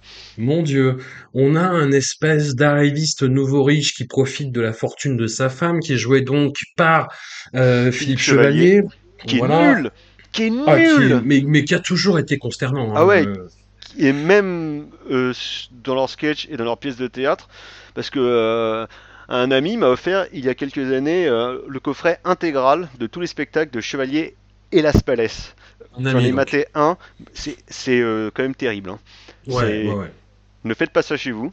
hein. Euh, je ne vous recommande pas. Est-ce qu'il y en a qui ont essayé et qui ont eu des a eu problèmes, des par problèmes. exemple? Ouais, voilà. Donc on a ce type-là qui essaye de s'envoyer une petite gonzesse jouée par euh, Alice Evans, une actrice, ma foi, qui essaye de profiter de son entre-gens pour euh, rencontrer des gens. Voilà, une, une actrice qui existe. Voilà, et hum, qui est mariée à un venteur de voitures joué par Götz Otto. Alors putain, Götz Otto, faut en parler. Euh, acteur, acteur allemand euh, Quand même. qui Et quelle filmographie aussi. hein. ah bah oui, lui, euh, oui, oui, oui. Un homme de main dans un 007 avec Pierce Brosnan, Demain ne meurt jamais. Il est pas dans Beowulf avec Christophe Il est dans Lambert. Beowulf. Il, Il est, est dans dans Beowulf Beowulf, avec hein, Christophe ouais. Lambert, hein, pas celui de, de Oui, oui, Zemeckis, oui. hein, bien sûr. hein. Bien sûr, bien sûr. Et qu'on retrouvera à la fin des Visiteurs 3. Oui, tout à fait, dans le rôle d'un nazi. Ouais, oui. d'autre? Bah, évidemment, il est Il allemand. est euh, dans ces films de merde, là, euh, Iron Sky, où il joue un Ah nazi, euh, vrai. voilà. Enfin, euh, grand, grand acteur, grand acteur. Voilà, un corps, surtout. Une musculature, un, élancement. Et donc Marie Jaloux qui poursuit sa femme à Venise euh, en goguette avec euh, Philippe Chevalier et Philippe Chevalier revient chez lui euh, à Paris à Montmartre. Sa femme va à un défilé avec ses parents et euh, on sent qu'il y a de l'eau dans le gaz. Il doit revendre l'appartement un couple joué par euh, Martin Lamotte et Anémone. Et alors là c'est là pour vous montrer un petit peu le niveau d'écriture de, la pièce originale. Ces, époux qui doivent acheter l'appartement s'appellent Monsieur et Madame Trois. Voilà. Donc on en est là. Et du coup, euh, la, Alice Evans, donc la, la- la jeune maîtresse euh, parjurée, revient à l'appartement et menace de tout casser. Et là arrive Alors euh, là, Maur- Maurice Lapin, euh, Régis avec deux Laspalès. P comme un lapin. Voilà, il fait les petites oreilles avec ses mains à chaque fois. Enfin bon, gag. Et Régis Laspalès, du coup, c'est un employé du secours fraternel qui veut récupérer des vêtements, qui est très collant, qui est très insistant. Et euh, Philippe Chevalier a l'idée géniale de le faire passer pour sa Ah femme. bah ouais. Voilà, en faisant sortir son côté féminin. Et, euh, et alors, très honnêtement, très honnêtement, moi j'avais euh, j'avais un souvenir apocalyptique du film. Vraiment. Tu vois, c'est ce genre de, de, de film comme euh, Les Bronzés 3, comme euh, Pédale dure, comme euh, Disco de Fabien Antoniente, Ah que je vois dans des salles pleines où tous les gens rient et moi je suis terrorisé en fait. Je suis terrorisé parce que je vois ce qui se passe à l'écran, j'entends les gens rire, je me dis mais euh, Un jour, François, il, il faudra que tu reviennes sur la carrière de Fabulous Fab, hein, parce que Disco, c'est clairement son meilleur film. hein. Antoniente, ouais, ouais, ouais, ouais. Ouais. Oui, oui, c'est ça qui est, qui est terrible d'ailleurs. Mais hum, le, bah, je- j'allais dire j'aime bien. Non, euh, je trouve Turf pas si affreux que ça. Mais euh, mais on y, on y reviendra si tu veux. Effectivement, je je sais pas les euh, les, les auditrices et auditeurs, euh, si vous êtes encore vivants à ce stade du podcast, dites-nous si vous voulez si vous voulez qu'on fasse euh, la filmo de Fabien Antoniente. euh, on verra. Je, je suis Alors, perdu. Et oui, et je vois, je, je vois, ma femme s'appelle Maurice euh, en, en public et j'en ai un souvenir apocalyptique vraiment avec des gens qui riaient et euh, moi j'étais euh, voilà je dis souvent moi, quand quand je, suis mal à l'aise devant un film, je me cache dans son dans, dans mon t-shirt. J'ai passé le film caché dans mes vêtements en fait. Enfin, je, je, je, je suis sorti, j'ai mis des lunettes noires, tu vois, en, pa- en partant. Enfin, c'était vraiment un walk of shame. La, la sortie de ma femme s'appelle Maurice, c'était un walk of shame. on y reviendra après parce que moi ça m'a fait ça avec un autre film euh, sur lequel Poiret euh, était associé. Ouais, les gars où? Non, euh, sur On ne choisit pas sa famille. Putain, quelle histoire ça aussi, ouais. Le, c'est le, le film de Christian Clavier, en fait. Ouais. Parce que, que à la base, Jean-Marie Poiret euh, devait réaliser et qui s'est pas Ouais. fait pour je ne sais quelle raison et donc c'est Clavier qui s'est retrouvé euh, donc à le faire. Et c'était un film que j'étais allé voir en avant-première euh, dans un cinéma euh, à Rennes. Et juste avant de le voir, Mhm. j'étais à une projection d'un film de patrimoine, donc euh, de l'aventure de Madame Muir euh, de Mankiewicz. Et dès, dès que le film de Mankiewicz euh, s'est terminé, avant même la fin du générique, je me suis précipité pour aller prendre le métro pour aller dans l'autre cinéma pour le voir parce que je voulais pas louper le début, d'autant que Christian et Muriel Robin venaient présenter le film quoi. Donc moi j'étais chaud patate, la salle était surgonflée, c'était blindé de monde et c'est la première fois que j'ai eu honte d'être dans une salle de cinéma. Eh bah Mais oui. vraiment j'avais honte, je me suis dit putain mais genre mais quel enfer, quelle horreur quoi. Et le truc que je me suis dit parce qu'il est sorti fin 2011, je me suis dit si ce film la cartonne, Nicolas Sarkozy repasse. Parce que vraiment, le truc était ignoble. Je me dis, et Ouais. je suis sorti, j'avais honte. Mais je me suis dit, il faut pas que des gens me voient, quoi. Il faut que personne ne sache que je suis allé voir cette merde. Et là, je croise un pote à moi qui était là aussi. Il fait, ah ouais, machin, Thomas, t'es là. euh, alors le film, je oui, non, bof. Oui. Il fait, il me fait, c'était super drôle. Et j'étais putain merde. Je, je- non, je ne, je ne vous connais plus, monsieur. Je, non, j'étais outré. Donc je comprends tout à fait ce sentiment, euh, même, même si je ne le partage pas sur ma femme s'appelle Maurice. Mais sur ma femme s'appelle Maurice, je suis... euh, Alors, j'ai parlé avec un camarade qui était pas du tout d'accord avec euh, ce que ce qu'on disait, enfin, ce que je disais sur, sur le personnage de Katia dans Le Père Noël est une ordure. Là, bizarrement, Ça passe. non, je... je- Ouais, j'étais moins... euh, moins gêné, parce que le, le film est tellement branquignol, en fait. Ouais. C'est surtout que quand même, il y a un truc qui je trouve rehausse clairement le film parce que donc que le duo de base est quand même pas génial. Hein. Clairement un, un bilan mitigé, on peut le dire. Mais Las Palais, le moment où il apparaît au bout de 12 minutes 25, là tu sais que le film va partir sur autre chose. Et Las Ouais. Il se donne mais à fond. Il est vraiment, il est au taquet. Il a toutes les meilleures scènes, il a toutes les meilleures répliques face à l'autre qui galère euh, pour euh, essayer de faire des trucs de merde. Las Palais, comme on dit en anglais, il est on fire, si je Oui, puis oui, dire. oui, mais il, est- mais il a une réplique en anglais d'ailleurs, la, la Ah ouais, ouais. Be- Beware, Beware, Beware la la mouche Beware Quelle scène Quelle scène quand même Il y en a plusieurs d'ailleurs. Et hum, c'est ça que j'ai trouvé étonnant à la revoyure, c'est que Jean-Marie Poiré, tu sens clairement qu'il essaye de le pousser dans Mm. la dimension clavier de la force, Ouais, ouais, ouais. et que Régis Laspalès reste bizarrement digne. Oui. Mais, mais il a, il a des envolées de temps en temps, hein, le, le Beware la mouche, euh, c'est, c'est, c'est pas possible. Mais tu sens qu'il est, euh, qu'il est à contre-temps Quand avec, euh, avec Poiré. euh, du Frédéric François quand il fait c'est Oui. bizarre les gens qui ont deux noms François Valérie Claude François je suis une femme amoureuse et là d'un coup t'es- il est comme emporté dans un élan lyrique Il est à contre-temps avec la mise en scène de, de Jean-Marie Poiré, moi je trouve.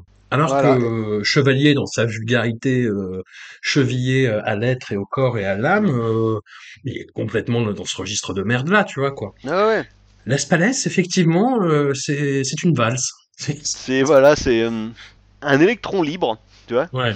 euh, qui se balade dans le cinéma et les courtes focales de Jean-Marie Poiré un petit peu comme un, un élément qui vient illuminer le film par période où d'un Mhm. coup tu dis ouais ça redevient un peu chiant même si c'est blindé de second rôle que tu reconnais genre euh, il y aura genre Guy Marchand euh, il y a Stéphane Audran je sais plus qui t'as Jean-Pierre Castaldi des machins comme ça qui passent Raphaël. Mesrahi et là d'un coup t'as Las Palais qui passe comme une comète où tu dis ah c'est beau. Puis après c'est ah merde il y a l'autre chevalier qui revient.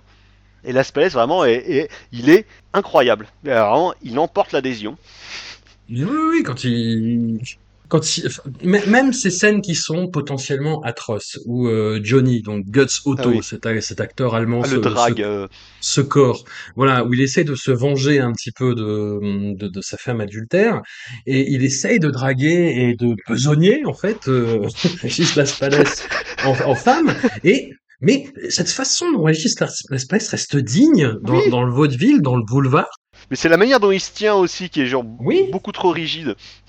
Il y a, il y a un truc, vraiment, il y a quelque chose, quoi. Et tu vois, même comique, dans un, un film que j'ai pas aimé du tout, euh, Mon crime de François Ozon, Las Palais est super dedans. Las Palais Bah écoute, super dedans. j'ai hésité à aller le voir. Au début, je pensais pas parce qu'Ozon, j'ai arrêté après 8 femmes, donc ça fait un petit moment. D'ailleurs, c'est le seul que j'ai vu. Mais dans l'abondance, j'ai vu qu'il y avait l'espèce. Et puis là, j'ai fait Ah merde, je vais devoir le voir. À un moment Mais donné, je vais devoir le voir. Je ne vais pas poucave ma source, mais euh, dans un festival, il y a de ça très très longtemps, on m'avait raconté une histoire euh, dont j'aime à penser qu'elle est vraie. Je ne sais absolument pas si elle est vraie, mais Oh. euh, quelqu'un qui nous racontait, il y avait quelqu'un qui avait bossé avec euh, Las Palais et Chevalier, et il nous disait Philippe Chevalier, en fait, c'est euh, espèce de vieux beau euh, qui sort qu'avec des gonzesses, qui a des super bagnoles de sport, machin. Et euh, Las Palais, c'est quelqu'un qui vit dans la même chambre de bonne avec son père depuis 30 ans, mais ils sont riches par contre à millions parce que Ouais, leur ouais. spectacle coûte rien et, euh, et les, les places coûtent cher et voilà. Et apparemment, Las Palais, la légende, c'était qu'il rachetait un petit village du centre de la France, maison par maison, pour y vivre avec son père. Et qu'il attendait que les gens meurent et il rachetait toutes les maisons une par une on était avec un, un, copain et en fait on s'imaginait un, un film d'horreur où tu tombes en panne d'essence dans le village de Las Palais et son père. Et ça aurait été super quoi. D'autant que c'est possible parce que Las Palais, il a joué dans une pièce de Laurent Ruquier où il joue Landru. Donc tu vois, dans le rôle de- pour jouer un personnage d'horreur, euh, ça marche. Ça T'es marche. lié, ça marche. Il passe par le village de Las Palais, il s'arrête pas.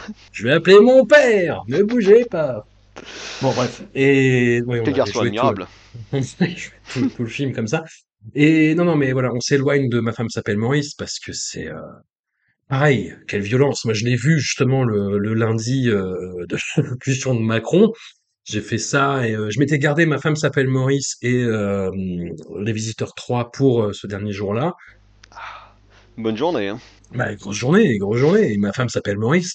Quelle violence! Quelle violence, quoi! Mais parce que voilà, t'as, j'allais dire cette grâce. Non, ah, c'est ton exagéré. Tu as, Un état tu as de Laspalais, peut-être. tu as Régis Laspalais qui reste digne. Voilà.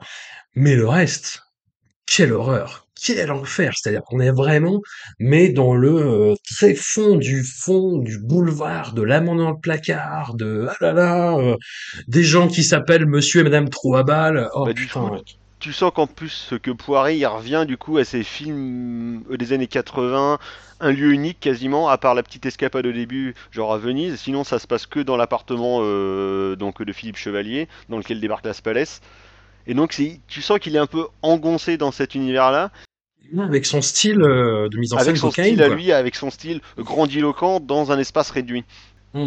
Ce qui est un truc qui est très étonnant. Donc du coup, il se dit qu'il faut, il, il faut qu'il redynamise euh, ce vaudeville ultra cliché en mettant encore plus de courtes focales, Ouais. plus de gens qui parlent près de la caméra. C'est très important pour qu'on voit bien la tête des personnages qui parlent, qu'ils soient très très près.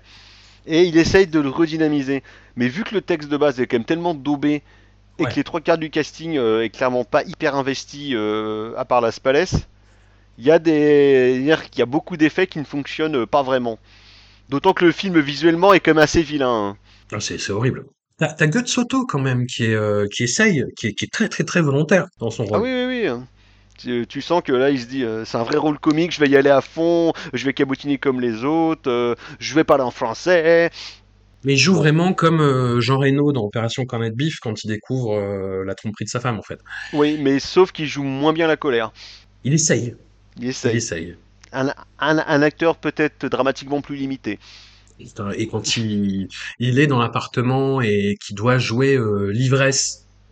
Il joue super mal Oh putain, oh putain, oh mon dieu. Mais quel, euh, quel, quel horrible film, quel horrible film. Moi, je sais que c'est un film que j'ai vu beaucoup trop de fois. Je crois que je l'ai vu trois fois en un mois et demi il y a deux ans. Parce que pour une raison qui m'échappe, j'ai un pote qui euh, souvent, genre euh, en fin de soirée, euh, regarde des comédies françaises. Et je sais pas pourquoi ça revient régulièrement l'envie de revoir euh, Ma femme s'appelle Maurice, alors que c'est même pas moi qui impulse cette idée, mais les gens ont envie de le revoir. Pour une raison Ouais. qui m'échappe. Il y a peut-être un, un truc fascinant dedans, euh, un truc caché, je sais pas. euh, peut-être que RMC Découverte en parlera un jour dans Alien Theory, mais tu sens qu'il y a un, un truc qui aspire plus qu'il attire. Ouais, puis dans, les- dans les seconds rôles, t'as euh, t'as les euh, Benjamin et Jean-Pierre Castaldi. Mhm. Benjamin Castaldi. Tu vois Benjamin Castaldi dans un film, déjà tu te dis oh putain. euh, Trigger Ouais. warning, Benjamin Castaldi. T'as euh, Ra- Raphaël Mesrahi qui dans Toujours tout ce qu'il fait qui est affreux. Enfin, le... Virginie Lemoine, ça va. Tu vois, Oui. Virginie Lemoine, euh, c'est moi j'ai j'ai cette image de peu du petit théâtre de Bouvard quand elle commençait avec Laurent Gérard, donc bon la pauvre, tu vois, elle est, Elle elle est revient de loin, marquée à vie, elle est marquée à vie en fait, et elle peut rien faire. Et, et là, tu vois, pareil, digne, digne. C'est bizarre d'ailleurs que Laurent Gérard ait jamais fait de film avec Poiré. C'est vrai. Alors que tu sens que c'est quand même un peu le même univers, à la fois euh, l'esprit politique des personnes. Mais il y a une intersectionnalité euh, évidente, ouais. Ah oui, oui, oui. Ça, ça- Tu sens que ça se croise, ça se rejoint, il y a une, une euh, communauté de pensée, Voilà, tout à fait.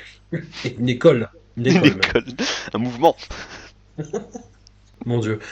Non, non, mais quel, quel, quel film affreux, quel film affreux, vraiment. Je, je le répète, je le répéterai autant de fois qu'il le faudra, mais c'est euh, comme je le disais, je, moi je, je m'attendais à ce que ce soit euh, plus ouvertement euh, homophobe que, que ça n'est. C'est juste, euh, Étonnamment calme euh, ce niveau-là. ouais, ouais, ouais, c'est étonnamment calme à ce niveau-là. Homophobe sympa. Homophobe chic, Ouais, voilà, Ah. oui, voilà. Parce que vu que quand même l'homophobie dans la comédie française, c'est depuis euh, presque toujours euh, un des tropes comiques les plus communs et les plus utilisés, alors que ça n'a jamais été drôle. Hmm, Là, c'est relativement soft. Tu vois, euh, genre, quand tu compares ce qu'ont fait les trous de balles de la bande à Fifi avec euh, Épouse-moi mon pote, tout à fait. qui est, là pour le coup, je- franchement, je pense, un des films les plus homophobes que j'ai jamais vu de ma vie, et pourtant, dans la comédie française, il y en a quand même beaucoup. hein. Et là, vraiment, celui-là, c'est euh, abominable. Non, non, c'est euh, c'est haut niveau. C'est très très très haut niveau effectivement et hum, non mais là c'est euh, Régis Laspalès qui fait que tout passe en fait. Mais oui, Il y a, il y a même ce moment euh, de, Où il de danse dans les révélation champs. finale où non, enfin Ah oui. oui. oui, mais le moment de révélation finale où il est dans le jacuzzi avec euh, Philippe Chevalier et où il y a les beaux-parents, sa femme, euh, de Soto, quiproquo se enfin, tu- révèle. tout, tout le monde est là et tu vois tu vois qu'il commence à le jouer dégoûté et euh, et ah votre vice tu vois le Mm. fameux votre vice mais euh, mais comme il y a Régis Laspalès et qu'il a ce côté euh, des débonnaire euh, je viens de découvrir ma féminité euh, pas enfantin pas enfantin vra- vraiment euh, bon, bonhomme Ah oui, ce côté bonhomme. Ah ouais, je vois. et, ça passe tu vois c'est un j'allais dire un trou noir non c'est de l'énergie positive qui qui irradie finalement Putain, je pensais pas que j'allais faire un tel euh, panégyrique C'est un contre-trou noir, en fait, euh, Las Palais, tu vois. Oui, tout à fait. Stephen Hawking n'a pas eu le temps de se pencher sur le sujet, malheureusement. Mais, euh, mais voilà. Où il en est mort, on ne sait pas. c'est peut-être, ouais. Toute ma vie, j'ai été dans les... Mon Dieu. Pas, pas ta meilleure imitation. Pas ta Non, meilleure pas là, non. euh, Hawkins, euh, je, Hawkins qui meurt. super. Hawkins Hawkins qui meurt. Travaille-le, travaille-le. Oui, oui. Alors, le, Ma femme s'appelle Maurice, c'est en 2002. Le film fait un Échec. petit euh, 700 000 entrées. Ouais, décevant. Décevant, avec un budget de 15 millions quand même. Euh, dé- décevant. Et, et Jean-Marie Poiré, euh, Jean-Marie Poiré s'arrête. Ça va signer, le- entre guillemets, sa traversée du désert. Mais oui. Tous les grands artistes en ont eu une, hein, vous le savez. Orson Welles, euh, Elsa. tous les grands quoi. Et Voilà. après, après est-ce que est-ce qu'on peut dire qu'il fait école? Quand même No- Notre ami, euh, je parlais des Gaou tout à Ouais. l'heure. Bah, qui est un film qu'il a produit et qu'il a coécrit, réalisé par son ancien assistant Igor euh, Segulik, à fait. où il y a clairement, toute façon, euh, la marque de Poiret euh, Ouais. dans l'écriture et dans le visuel. Parce que, comme disait John Milius, le véritable auteur d'un film, ce n'est pas forcément le metteur en scène, c'est la personnalité la plus forte sur le plateau. Là, clairement, tu vois que c'est Jean-Marie Poiret, quoi. Tu sens que tout, tout, tout, tout hurle Jean-Marie Poiret. Ouais. Dans le cast, dans la mise en scène, dans l'hystérie et l'abattage forcené des comédiens, tu sens que c'est Poiret qui est derrière. Ouais, ouais, ouais, non, c'est très très violent, hein, euh, les gars. Si on n'est pas prévenu, c'est c'est étrange. hein. Tu vois, dans pas mal comme euh, film début 2000 de l'époque, à l'époque, t'as Jean-Marie Bigard qui fait son film euh, L'âme sœur. Il y a ce genre d'énergie aussi. Je ne dirais pas d'énergie positive, mais ce genre d'énergie. La boîte de Claude Zidi, Oui, c'est peu la dans. boîte de Claude Zidi. Antoniente aussi, du coup, par certains côtés, tu sens qu'il y a des trucs qui pourraient le rappeler, même, Mhm. même si c'est moins forcené sur le filmage, Ouais. clairement. Mais tu sens qu'il y a quand même ce genre d'école-là euh, qui passe, ou, ou en tout cas tentative de retrouver ce rythme de, ce rythme de comédie. D'autant que c'est Mhm. marrant parce que fin 90, du coup, il était un des réalisateurs qui était pressenti pour faire euh, Astérix et Obélix. Vu qu'en gros, c'était genre le plus gros, le plus gros Wonder Boy du cinéma français euh, dans la comédie. Donc c'est Claude. Zidi qui l'a fait, mais tu sens en plus que ça correspondait comme plus ou moins au truc qu'aurait pu faire Poiré. Hein.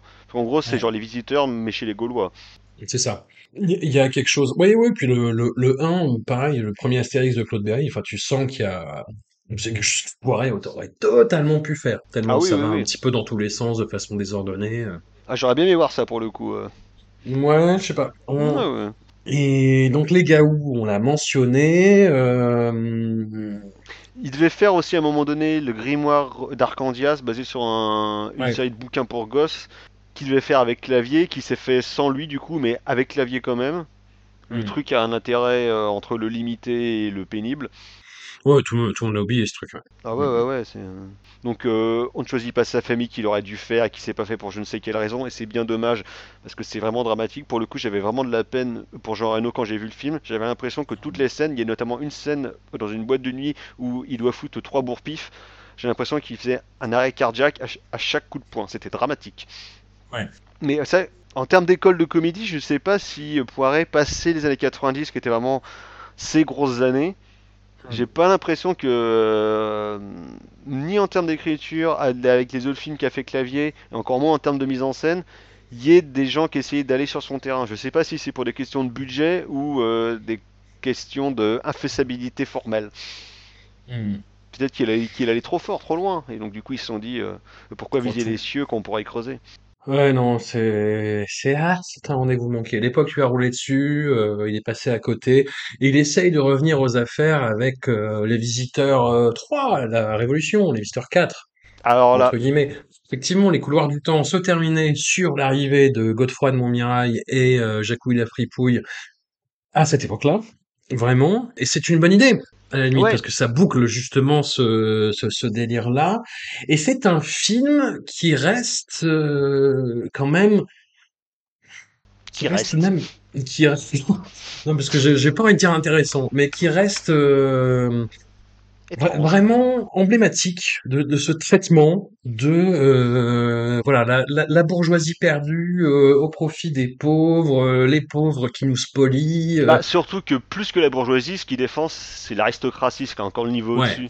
Tu sens que c'est vraiment plus que ce qui lui l'attire, ce côté euh, vieille France monarchique, euh, ce côté euh, les valeurs avec les riches à leur place et puis les pauvres à la leur, et les nouveaux riches, c'est que des parvenus finalement. Si vous n'êtes pas d'une dynastie, vous êtes des traîtres et vous ne méritez pas d'être à votre place. Et c'est vrai que c'est le film où euh, son, euh, sa volonté ou son discours politique est clairement le plus euh, marqué. Avec une ligne et une, une appréhension de la révolution euh, bah, qui fait penser à beaucoup de choses qui se disent dans les milieux euh, très très droitiers, tu vois Oui, oui, quoi. oui. Je ne dirais pas qu'il est partisan d'un certain révisionnisme, mais pas loin quand même. Euh, C'est vraiment ça. Et tu disais que le personnage de Jean Reno était euh, plus effacé Ouais. dans, dans le deuxième opus. Là, on est sur une disparition progressive, vraiment, quoi. D'autant qu'en plus, avec celui-là, euh, il surrajoute encore plus de personnages secondaires, puisqu'il ramène toute la famille de Montmirail, euh, avec euh, Franck Hmm. Dubosc, avec Karine Viard, avec euh, Alex Lutz, euh, tout ça. Il y a plein de personnages. Il y a le personnage de Sylvie Testu, qui est euh, la femme de Jacouillet, donc, euh, qui est jouée par Clavier. Il y a une surabondance de personnages. Sur un film Hmm. qui est quand même relativement court, ce qui fait 1h45, mais t'as genre, euh, sur l'affiche, t'as bien euh, 20 noms, quoi. Ouais, sauf celui de Pascal Zonzi, évidemment. Oui, alors qu'il est sur l'affiche. C'est ça. J'ai l'affiche en, en format cinéma dans mes cabinets. Je l'ai offert euh, au camarade Daniel Andreev. Ah, bah.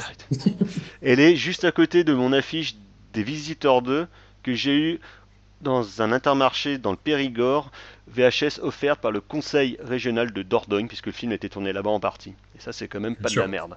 Bien sûr, bien sûr. Et pour revenir au personnage de Jean Reno, on est vraiment sur un témoin passif de l'histoire en marche et qui voit le monde lui échapper en fait et qui ne peut rien faire à part être scandalisé en fait. Ouais, ouais. Il Ouais. va pas euh, forcément essayer de aller contre. Il va juste essayer de retourner à son époque bénie, le Moyen Âge. C'est ça qui est terrible en fait, c'est qu'il y a une espèce de début d'intrigue où il veut euh, libérer le dauphin euh, Hmm. des geôles, euh, des, des infâmes républicains et euh, il s'est abandonné en fait. Et les personnages disparaissent au fur et à mesure au profit de tous ces nouveaux acteurs qui essayent de, de, de se mouvoir dans un décor qui pue, euh, avec tout le respect que j'ai pour les musées départementaux, mais qui pue le musée départemental où on aura juste enlevé euh, quel- quelques pièces pour faire genre, tu vois. Alors que c'est la République tchèque. hein. Non mais c'est le, le film fait est d'une pauvreté formelle indigente, vraiment.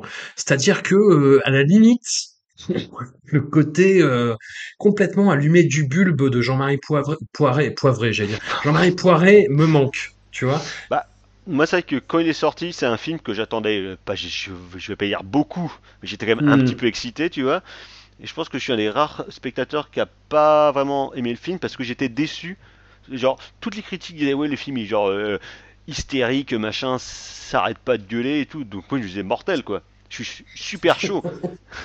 Et en fait, j'ai trouvé que pas du tout.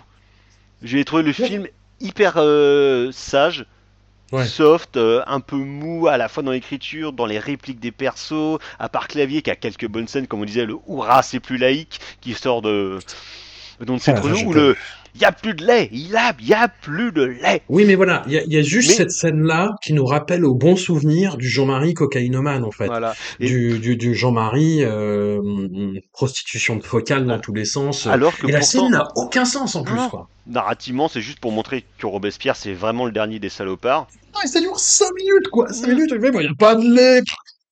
Pas de lait. C'est, c'est- mais à la limite, pourquoi pas? pourquoi pas?